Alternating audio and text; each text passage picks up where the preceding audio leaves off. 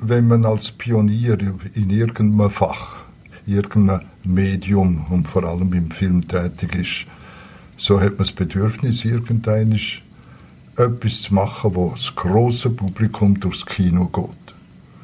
Und die Herrgottsgrenadier haben mir als Freund vom Lötschental persönlich sehr imponiert. Das Tal selber ist eines der großartigsten, wo man überhaupt finden in den Alpen.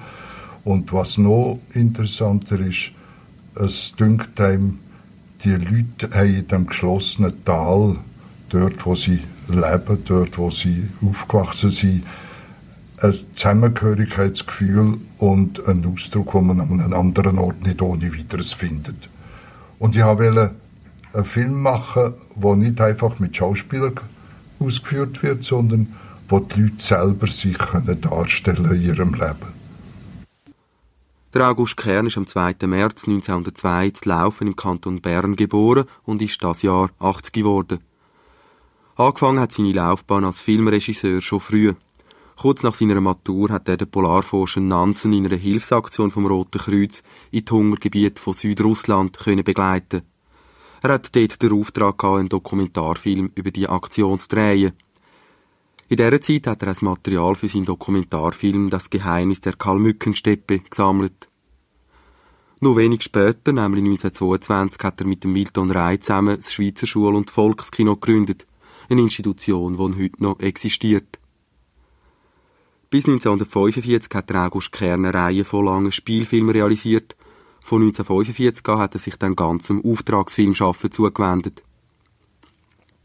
Zurück zum Film Die Herrgottsgrenadiere, der 1932 entstanden ist.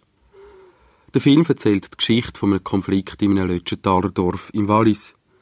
Ein deutscher Ingenieur kommt Erlaubnis über, in dem abgelegenen Tal nach Gold zu suchen. Gleichzeitig sollten aber die einheimischen Arbeiter die lebensnotwendige Straße bauen, die die Verbindung mit dem Wallis sichert.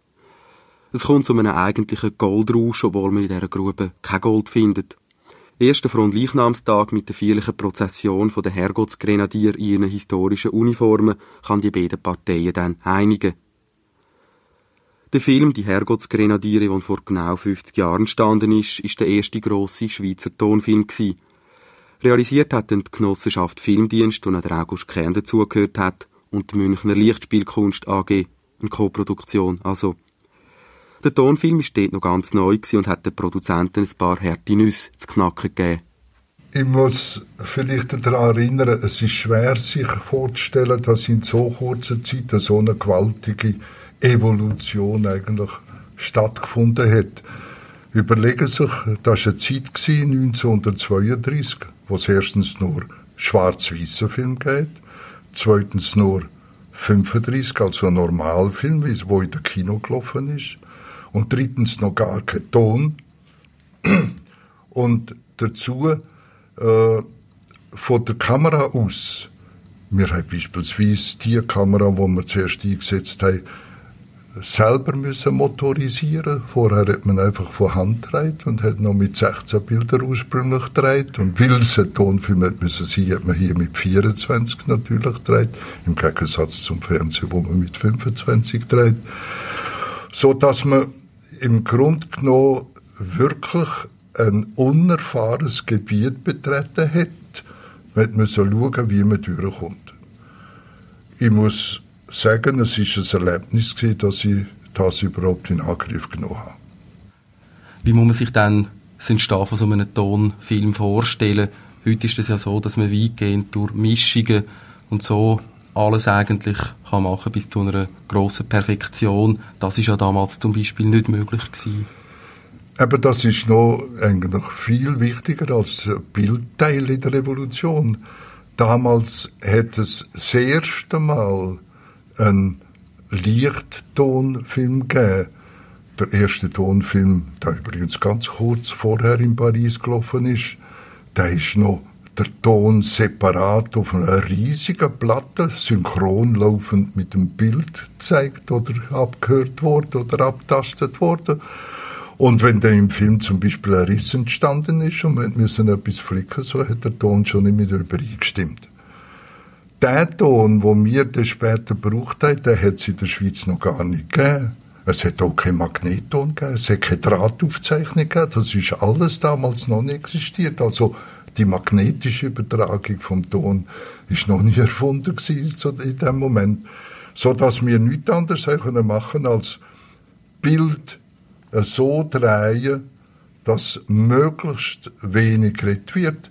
Und Sie werden im Film Herrgottsgrenadier auch noch spüren, dass es fast gar nichts anderes ist als ein stummer Film mit einigen Ausdrücken, wo man einfach nicht hätte können umgehen für die Erklärung. Und dass man die Bildaufnahmen nachher vor einem Schirm in München hat man das müssen machen. Man hätte es natürlich auch in Paris können machen oder Berlin. Aber in München ist die nächste Tonapparatur äh, gestanden und das nächste Vertonungsatelier.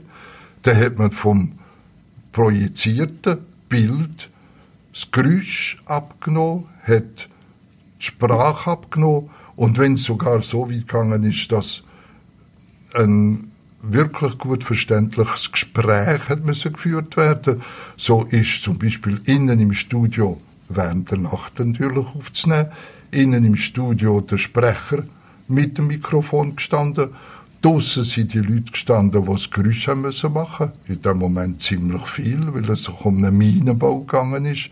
Und wenn es noch gar noch nötig ist, von weit her noch immer Musik zu haben, so hat am dritten Ort gleichzeitig die drei Sachen müssen aufgenommen werden.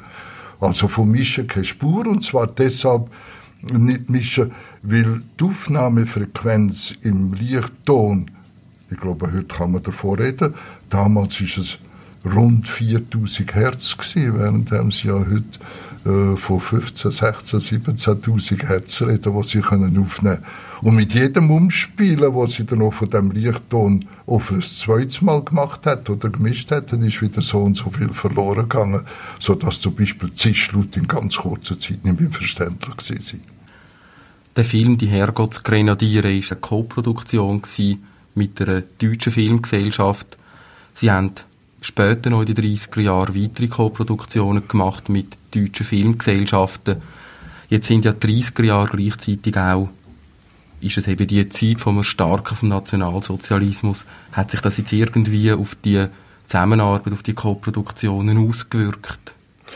Das ist sogar bis zu einem gewissen Grad ungewöhnlich ungeschickt gewesen. Ich erinnere daran, zuerst das Positive, was der Nationalsozialismus in einem frühen Stadium dort gebracht hat. Sie haben Filme mit Prädikat auszeichnet, wenn sie gut waren. Und vor allem alle dokumentarischen Filme haben müssen vorgeführt werden, um das Prädikat unter Umständen zu bekommen. Das ist aber nicht nur ein Schönheitsprädikat sondern es hat wirtschaftlich die Bedeutung gehabt, dass wenn ein Kinobesitzer im Verhältnis zu seinem Gesamtprogramm zum Beispiel einen dokumentarischen Film mit dem Prädikat besonders wertvoll oder künstlerisch wertvoll hat, äh, vorgeführt hat, hat er das gleiche Verhältnis angerechnet bekommen in der Billetsteuer. Also wenn das ganze Programm 2500 Meter gewesen wäre und der prädikatisierte Film 500 Meter, so hätte er also während der ganzen Tour von seinem Programm ein Fünftel weniger Billetsteuer müssen zahlen das umgerechnet auf damals schon über 1800 Kinotheater in den grösseren Städten ist ein außerordentlich wichtiger Faktor gewesen, sodass Kinotheater die Film gewünscht haben. Mit anderen Worten, der Verleiher, der bei uns den Film eingekauft hat, hat alles Interesse gehabt, uns auch so zu unterstützen, dass der Film prädikatisiert wird und vorgeführt wird. Und es ist für mich zum Beispiel überraschend gewesen, dass nicht nur auch die Herkunftskinder sie seinerzeit prädikatisiert wurden, also im späteren Moment prädikatisiert wurden. Überraschend war, dass dokumentarische Filme von mir elegant gekauft worden sind, nachdem die Vorangegangenen immer das Prädikat bekommen haben. Auf der anderen Seite haben Sie angetönt, hat es auch negative Seiten gehabt. Wie hat das ausgesehen? Ja, Sie wissen ja, dass der Nationalsozialismus eine unverständliche Situation eingerichtet hat. Es hat jeder müssen, äh, jeder Schaffende, der draussen geschafft hat, also vor allem im kreativen Sinn geschafft hat, hat, hat müssen der sogenannte arische Nachweis bringen. Und bei den Dokumentarfilmen oder bei Kulturfilmschaffenden haben sie diesen arischen Nachweis verlangt bis zur Großmutter zurück. Und dann nicht nur noch das, sondern sie haben verlangt, dass die Leute Mitglied von der Nationalsozialistischen Partei werden, sonst können sie nicht arbeiten. Als ich das natürlich abgelehnt habe, hat man quasi eine gewisse Wartefrist können aushandeln aber nachher ist es plötzlich nicht mehr möglich dann dort zu arbeiten oder für zu arbeiten oder auch Filme zu verkaufen. Das ist einfach nicht gegangen. So viel also zu den Produktionsbedingungen der 30er Jahre von unserem Jahrhundert. In den gleichen Jahren hat August Kern eine ganze Reihe von langen Spielfilmen gedreht. So 1933, das Jahr nach der Herrgottsgrenadier, der Film Die Weiße Majestät. 1935 hätte der Film Die Weißen Teufel sollen entstehen. Man hat die Dreharbeiten zu dem Film aber nach einem schweren Unfall abgebrochen. Bei dem Unfall ist August Kern seine erste Frau und sein Hauptdarsteller von einer Lawine verschüttet worden und ums Leben gekommen. 1940-41 hat dann der August Kern den Film Margritli und Soldaten gemacht. Der Film ist nicht zuletzt wegen dem Lied Margritli von der Teddy Stauffer Band berühmt worden. 1942 ist dann der Film Al Canto del Cucù gekommen. Nach dem Krieg hat sich der August Kern ganz zum Auftragsfilmschaffen gewidmet und 1948 seine Kernfilm AG, eine Firma für wissenschaftliche Dokumentarfilme, gegründet. Zu den Filmen aus dieser zweiten Phase vom August Kerns im Schaffen gehören zum Beispiel der 1948 entstandene Film Wirkstoffe des Lebens, der Film 100 Millionen Elektronenvolt gegen Krebs von 1955 oder der Film Geheimnis Leben von 1964. Viele von seinen Auftragsfilmen haben nationale und internationale Auszeichnungen bekommen. Wir gehen jetzt aber nochmal zurück in die 20er Jahre, in die Anfänge vom filmischen Schaffen von August Kern. Er war dort knapp 20-jährig und als ganz junger Mann zum Film gekommen. Das äh, ist auf einen Zufall zurückzuführen. Abgesehen davon, dass mich das Medium grundsätzlich interessiert hat, denn ich habe lange gehofft oder damit geliebäugelt, ob ich will Maler werden und bin deshalb auch an der Kunstgewerbeschule in, in äh, Bern tätig gewesen und hat dort sehr viel sympathische Kontakte aufziehen. Hingegen das Filmen, was überhaupt die allerersten Filme rausgekommen sind, ich muss übrigens noch daran erinnern, es hat damals tatsächlich schon auch noch Schmalfilm gegeben, nämlich das Batti Babi, wo man das Spielzeug den Kindern übergeben und von Hand hat können drehen und da irgendein laufender Hund oder etwas drauf war. Das hat mich so fasziniert, dass ich eine Offerte oder eine Möglichkeit angepackt habe, mit Lieb und Seele dabei sein. Es ist doch eine glückliche, bekannte Konstellation die Frage an mich hergetreten, ob ich will bei der Nansenschen Hilfsaktion, wo in Südrussland sehr stark tätig ist, es hat sich dort um eine Hungersnot gehandelt, wo Millionen von Menschen darunter gelitten haben. Weil mithelfen quasi als Filmmann und gleichzeitig natürlich auch gewisse Sekretariatsarbeiten übernehmen. Und so, dass ich nach etwa zweieinhalb Monaten mit einem Film zurückkam, wo man dann wieder einsetzt für weitere ähm, Spendensuche in der Schweiz für die, für die Hungersnot, wo es vor allem um Kinder ist. Und die Hungersnot ist damals bekämpft worden, nicht nur vom Schweizerischen Roten Kreuz, sondern vom Internationalen Kinderhilfskomitee. Ich habe mit Begeisterung zugesagt. Man hat mir eine schwerschafte Filmkamera, ein Holzkistchen da gekauft in Berlin und mit der bin ich losgezogen nach Südrussland, damals noch nach Zarizin, dem, dem jetzigen Stalingrad, und hat dort die Aufgabe übernommen, die Hungersnot zu filmen. Ich habe die Arbeit äh, ausgeführt, wobei ich sagen muss, es ist so grauenhaft und grenzenlos unfassbar gewesen, die ganze Hungersnot, dass man nur noch zuerst oder vor allem das Bedürfnis gehabt, einzugreifen zum Helfen, wo man überhaupt noch mal können helfen. So dass ich mit einer etwas Verspätung natürlich meine Filmaufnahmen fertig gemacht habe und zum Teil auch mit Aufnahmen, die so grauenhaft waren, dass man sie gar nicht können verwenden für die Vorführung, sonst wäre es den Leuten noch schlecht geworden dabei. Und statt dass ich dann diese zweieinhalb Monate drunter zugebracht habe, bin ich rund zwei Jahre unterblieben und habe bei der Gelegenheit mitgeholfen, heftig in der Aktion gegen, gegen Hunger. Ich erinnere daran, dass wir zu der stärkst belastendsten Zeit 120.000 Kinder warm verpflegt haben. Und ich habe bei der Gelegenheit Leute kennengelernt in dem ethnografisch so hochinteressanten Gebiet. Da hat es Kalmücken, Kirgisen, Tataren, Kosaken und andere noch gehabt. So dass ich mich entschlossen habe, von mir und auf eigene Rechnung mit dem Material, das dort kam, mit der Kamera, einen Film zu drehen über Kalmücken. Ich habe zufälligerweise noch gehört, dass ich überhaupt noch nie jemand in diesem Gebiet war, der so etwas gemacht hat. Und Kalmücken sind insofern für mich ein interessantes Volk gewesen, als das seinerzeit ausgewanderte Tibeter gewesen sind, die sich in Südrussland niedergelassen haben. Und so habe ich dort das, den Film gedreht, habe ihn übrigens noch müssen zensurieren lassen, bevor ich ihn rausgebracht habe, in, in Moskau. Ich hatte den Film dort in einem ganz einfachen Labor, damals war es noch sehr, sehr primitiv, gewesen, mithelfen entwickeln und anschließend eine Kopie, die man davon gemacht hat, in die Schweiz gebracht.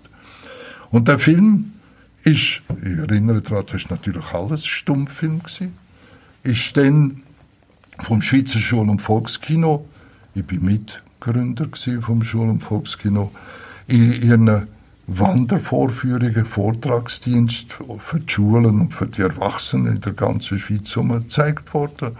Und durch einen glücklichen Zufall, durch Empfehlung von einem Professor von der Universität in Bern, der mich gut kennt hat, eine erste internationale Kulturfilmkonferenz oder wie man dem kann sagen. Jedenfalls sind rund 40 Staaten dort vertreten und haben ihre Kulturfilme gezeigt. Ich habe nicht gewagt, herzugehen, weil ich das Gefühl hatte, das können wir höchstens blamieren, denn ich habe ja kein äh, Richtmaß dazu. Man hätte ja damals Filme nicht können lernen, man hätte es nur können selber betätigen und schauen, wie so gut es geht und selber zufrieden sein oder unzufrieden sein. Und so ist er aber vorgeführt worden und hat der zweite Preis bekommen von der ganzen Competition, die dort aufgezogen worden ist. Und ich habe eine rechte deutliche und schöne Geldprämien bekommen, die mich dann veranlasst hat, doch zu überlegen, ob das eine berufliche Voraussetzung könnte sein für die Zukunft. Das ist ja dort nicht selbstverständlich gewesen, auch die Bezeichnung Filmer oder Filmregisseur als Beruf ist wahrscheinlich äh, doch auch sehr etwas Ungewöhnliches gewesen. Man hat äh, den Mann, der der Kameramann nur so der Drehfritze genannt und die ganze Filmerei hat man verglichen so mit einem besseren Flohtheater. Und äh, man hat müssen dafür sorgen, dass man überhaupt zur Geltung kommt.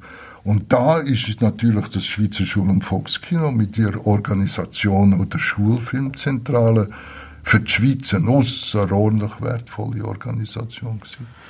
Denn dort hat man den Film mit Wandervorführungen, mit Apparaturen, die damals ganz frisch aus Amerika sind, sogenannte Kofferapparaturen, ausgezeichnete Maschinen übrigens, hat man auch dort können vorführen, überall, wo gar keine Kinotheater vorhanden waren. Und dort hat man auch das Verständnis dafür können wecken, nämlich das Verständnis, das man braucht hat, dass man der den Film den Kindern darf zeigen und dass man am Abend darf zeigen und dass man sogar noch einen Eintritt verlangt. Denn der Schul- und Volkskino hat mit, als gemeinnützige Organisation von diesem von dieser Eingang gelebt und sie hat keine Subvention und gar nicht bekommen zu der Zeit. Und so ist es uns gelungen, zum Beispiel in jedem Dorf, und es hat insgesamt Hunderte in der Schweiz, in jedem Dorf jemand zu finden, sei es der Lehrer, sei es der Pfarrer, sei es irgendein Präsident von einer Mittwochgesellschaft oder so, einen Organisator findet, zu finden, der äh, die Interessen vertreten hat vom Schul- und Volkskino an Ort und Stelle. Und dort drinnen ist dann zum Beispiel der Kalmückenfilm gezeigt worden. Was sind denn überhaupt die Gründe gewesen, die zu dieser Gründung geführt haben vom Schweizerischen Schul- und Volkskino? Ist das einfach Ihre Begeisterung für den Film oder ist da auch noch mehr dahinter gewesen? Es ist äh, erstens mal Begeisterung und zweitens eine unerhörte Einsicht von Seiten der politischen Parteien und von der Lehrerschaft. Die haben der Wert von so einem Film, wenn er als Unterrichtsfilm gemacht würde, äh, einerseits bei den Lehrern gar nicht hoch genug können einschätzen und politisch haben sie dieses Medium als eine willkommene Möglichkeit äh, betrachtet, wirklich an jeden Menschen damit herzukommen.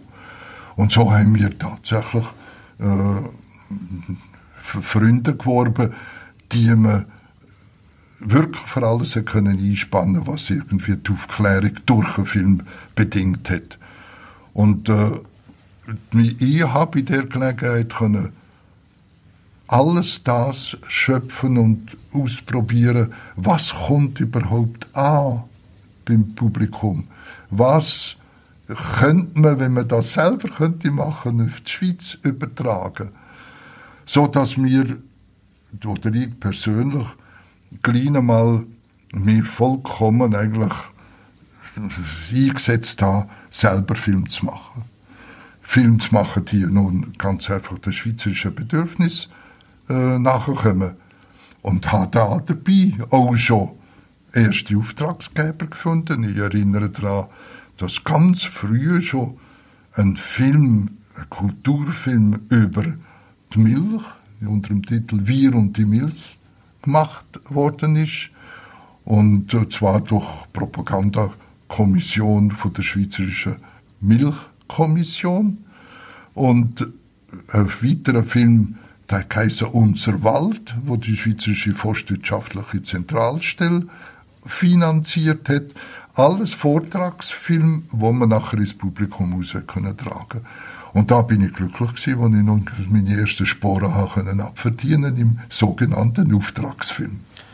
Sie sind ja dann viel später, nämlich 1945 und von dort an überhaupt wieder zu dem Auftragsfilm zurückgekommen, sind wieder weggegangen vom Spielfilm, dem sie sich in den 30er Jahren eigentlich gewidmet haben und haben zwischen 1945 und heute in erster Linie einen Auftragsfilm realisiert. Was sind jetzt die Gründe für die Abkehr vom Spielfilm, für die Zuwendung zum Auftragsfilm? Vor allem ist der Spielfilm, wo ich selbstverständlich angestrebt habe, den Welle Filmschaffende hat damals nicht als höchste Möglichkeit den Spielfilm gesehen, wo er vom Publikum könnte beklatscht werden und so weiter. Also habe auch ich das, so weit ich überhaupt auch können, gefördert und ausgeführt praktisch. Dabei ist mir aber vollkommen bewusst worden, was für unendliche Risiken für einen kleinen Produzent da drinnen liegt. Vergessen Sie nicht, maßgebend ist damals Kinotheater gewesen. Und das Kinotheater in der Schweiz hat damals geheißen, Maximum 120 Kinotheater, die so einen Film könnten äh, verwerten. Währenddem sie in Deutschland damals schon, also zu der Zeit, wo ich aufgehört habe, rund 16.000 Kinotheater gegeben hat. Und wenn sie die englische Sprachgebiete annehmen, wo auf der ganzen Welt so um, um die 100.000 Kinotheater können bedienen, so sehen Sie schon da drinnen die wirtschaftliche Schwierigkeit, wie Sie in der Schweiz in einen Spielfilm auswerten Und man springt nun natürlich nicht von Deutschland gerade sofort zu Ihnen, ähm, um zu sagen, wetten Sie für uns, für Deutschland einen Film machen. Die haben dort eben so viele Pioniere gehabt, die gerne einen gemacht haben. Und die zweite Sache war, wunderbare Erlebnis, sie mir als Regisseur und Produzent zu, zu gut kommen mit den grossen Darstellern oder mit den Menschen, die sich auch mit Herz mit dem Film befasst haben. Weitere, so kleinere Mitarbeiter, vor allem mit der Darstellerkunst, die sind sofort ambitiös geworden und sie unverhältnismäßig fordernd worden, so dass man so gesagt hat, ja Herrschaft noch einmal, wo soll das hinführen? Während dann später mit dem vor allem wissenschaftlichen Film und mit dem dokumentarischen Film hat man es mit Leuten zu, zu, äh, zu tun bekommen, die in ihrer Branche immer neue Spitzenpersönlichkeiten waren. Und das war eine Freude, gewesen, nachher ununterbrochen mit diesen Leuten zu arbeiten. Wenn ich daran denke, der Film, den ich gemacht habe, über das Elektronenmikroskop mit dem verstorbenen Professor Scherer von der ETH und den Leuten dort und mit, mit Medizinern, wie man da in einer vollendeten Harmonie einfach versuchte, gemeinschaftlich das Beste rauszuholen. Und ich selber natürlich immer wieder auf die Schulbank müssen gehen, um zu verstehen, was man will physikalisch alles rausholen dabei. Und so könnte ich unendlich viele Möglichkeiten erzählen, wo dann noch das mit sich gebracht haben, dass ich ganz auf einen, im Grunde genommen Spielfilm verzichtet habe der August Kern über seine wissenschaftlichen Dokumentarfilme, die seit 1945 entstanden sind. Die Leistung von August Kern liegt aber nicht nur in seinen Filmen allein. Eine Bedeutung hat er und seine Kernfilm AG auch als Lehrwerkstatt für Schweizer Filmer gehabt. So hat unter anderem der Hans Lemmel das Metier beim August Kern gelehrt. Der Regisseur und Filmproduzent August Kern ist im März von dem Jahr 80 geworden. Aufhören mit Filmen wollte er aber das hat er mir auf eine entsprechende Frage gesagt. Aufhören will er noch lange nicht.